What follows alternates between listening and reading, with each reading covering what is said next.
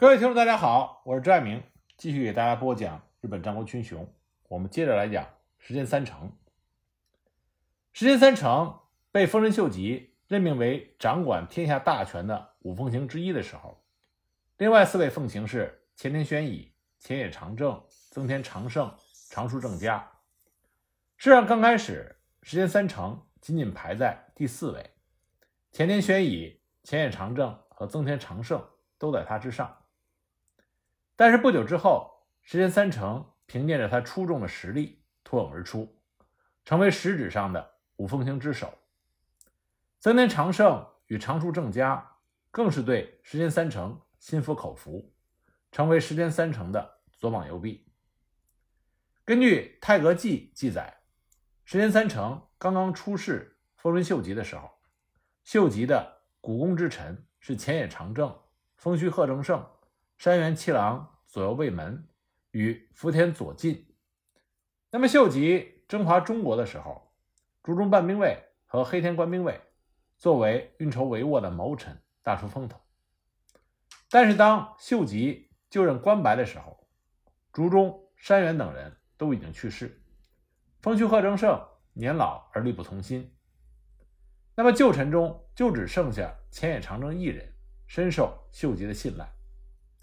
秀吉于是就任命了五奉行管理天下的政务，但这个时候石田三成年仅二十六岁，以这样的年纪就进入到国家政权的核心，实在是令人惊讶。而且刚开始的时候，五奉行制度实际上是各有分工，直到文禄年间才实行了五奉行联署发布政令这一类似责任内阁的形式。到了一五九八年。五奉行中的前田玄乙是六十岁，前野长政五十二岁，增田长盛五十四岁，长树正家五十一岁，而石田三成呢，这时候只有三十九岁，是最年轻的执政者。所以石田三成他表现出来的就是咄咄逼人的气势。前野长政的嫡长子前野幸长就曾经说过：“三成什么事都插手，这样的人是很容易被非议的。”事实上也的确如此。石田三成曾经在大雨倾盆的夜晚，彻夜不眠地详细查看城内外的破损情况，黎明就向刚刚起床的丰臣秀吉报告。这些本来应该是浦井奉行负责的事情，可石田三成也亲自来做，而且做的比浦井奉行还好。在自己领地的治理方面，公元一五九六年三月。石田三成对他领地内的直辖地、代官地发出了规定书，而且呢，这个规定书被详细的划分成两种，一种叫十三条书，一种叫九条书。十三条书是针对于石田三成的直辖地，石田三成派遣代官征收年贡，而九条书呢，针对的是石田三成的代官地，征收的年贡。被分给石田三成的家臣。那么十三条书的第三条和九条书的第九条都规定了有关田地的耕种权，耕种的人都记录在减地账上，从而取消了中间的剥削。石田三成对领地的治理还有一件事情非常的引人瞩目，他在接收了佐贺山城的时候，那里还十分的荒凉，石田三成就着手征发赋役。对伊香、前井、坂田、犬上、江北四郡进行了修筑。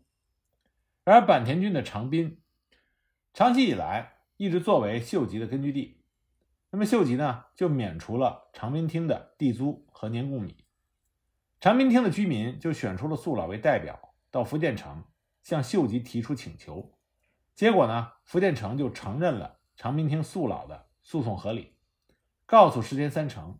免除长滨厅的地租和年贡米，可是三成不同意，派出了手下的奉行，说服了素老，最终素老还对石田三成道了歉。由此事可以看出石田三成强硬的一面，但是因为他对领地内的民众十分的公正，所以虽然很严厉，但仍然受到民众的尊敬和爱戴。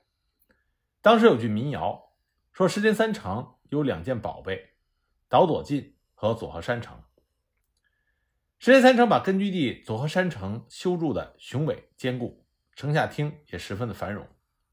但是关原之战取胜之后，趁势攻入城中的东军将士却是目瞪口呆，因为他们看到石田三成的府邸出乎意料的简陋，根本不像是大明的宅邸。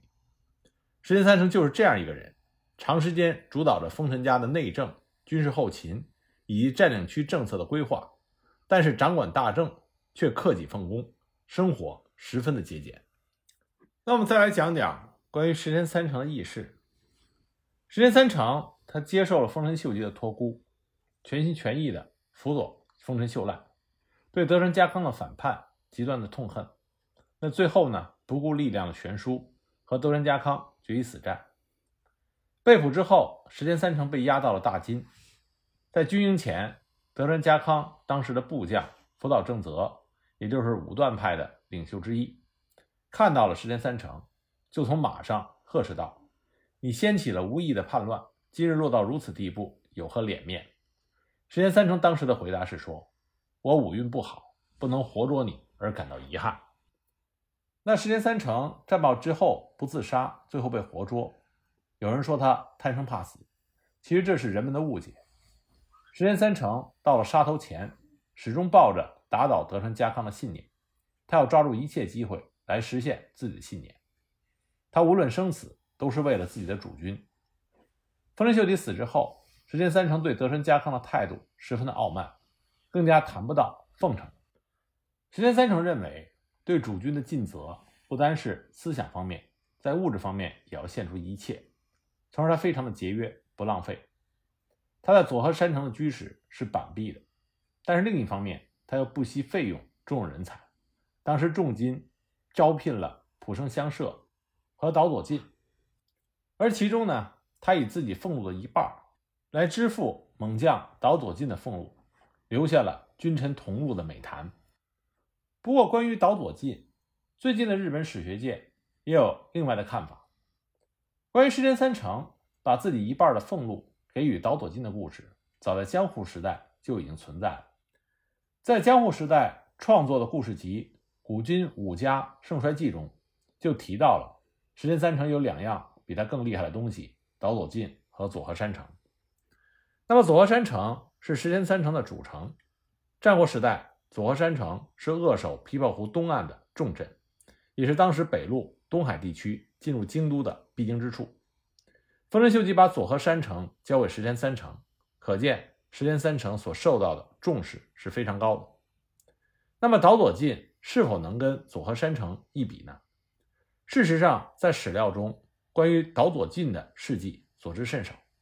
现在大概肯定他是来自于大和国，原来曾经效力于筒井家。筒井家没落之后，岛佐进短暂的跟随过浦生世乡。那浦城世乡在丰臣秀吉统一日本之后，被转封到了澳洲的汇金。岛佐进家似乎没有跟随，而是留在了伊势，并且在丰臣秀吉入侵朝鲜半岛前后，成为了石田三成的家臣。之后也确实作为石田三成的家臣行动，但之后直到关原之战战死为止，岛佐进的动向几乎不见于史料。不过，从近年来发现的新史料可以确定，岛佐进的确是石田三成的家臣，也可以断定岛佐进。是三成与长禄大名佐竹家的外交负责人之一。考虑到佐竹家与三成日后的关系甚密，即使这些新的发现不足以完全的肯定岛佐进就是石田三成最得力的重臣。那么，关于岛佐进重要性的另外一个佐证，是据当时同在主战场的一名岛津家的家臣回忆说，石田军面对丰臣东军的猛攻之下力战。但是，当岛佐进倒下之后，石田军就陷入了崩盘的态势，最终一败涂地。但是，这种说法是否真假，没有办法进行考证。那么，为什么后世对来历不明的岛佐进如此看重呢？那么，一些史学家的观点是这样的：他们认为，德川幕府史官下的政治立场里，石田三成不过是一个扰乱天下、断送丰臣政权的小人和奸臣。那么这里就出了一个问题：为什么这样的小人和奸臣，却能跟一代豪杰德川家康争一日的长短呢？那么江户时代为了自圆其说，就把石田三成说成是单纯的文官一名，不可能说他英明神武。那么又想到了捧一个勇武的岛佐进上场，去弥补文弱的石田三成敢于公然挑战无敌的德川家康的不合理。换句话说，岛佐进成为了后人津津乐道的重情重义的家臣，其实某种程度上只是为了补全石田三成奸臣的形象而已。随着时代的远去，原意也就随之消散，但是重义的勇武之臣岛佐进的形象却深入人心。到了幕末明治时代，反德川的史官出台之后，这个形象仍然成为直到今天。我们听到的美谈之一。那么，另外一个关于石田三成脍炙人口的传闻，就是他的大一大万大吉家文军旗。不过，根据最近日本史学界的考证，大一大万大吉并不能确定就是石田三成的家文或者是军旗。石田三成的子孙的确是拥有大一大万大吉之旗，但是无法确认。那就是当时的遗物，很可能是后来按照军纪小说的桥段来仿造的。但也有人说，之所以无法确定大一大万大吉之旗，是因为江户时代德川幕府不想让石田三成能够配上这面威武的大旗，所以呢，就让石田军所有的战旗只是白旗。所以，关于石田三成的家文和军旗。一直是争论不休。现在比较主流的说法是，石田三成所用的家徽是九曜纹或者是下料藤，但这仍然无法确定。最根本的原因是因为德川幕府的成立，石田三成的人物形象就变得十分的模糊，而且随着时代的推移，充斥着许多流言和误解，使得石田三成在西军中起到的作用角色错乱，不能明确。总体来说，石田三成一直以来是以佞臣、傲慢的小人形象出现。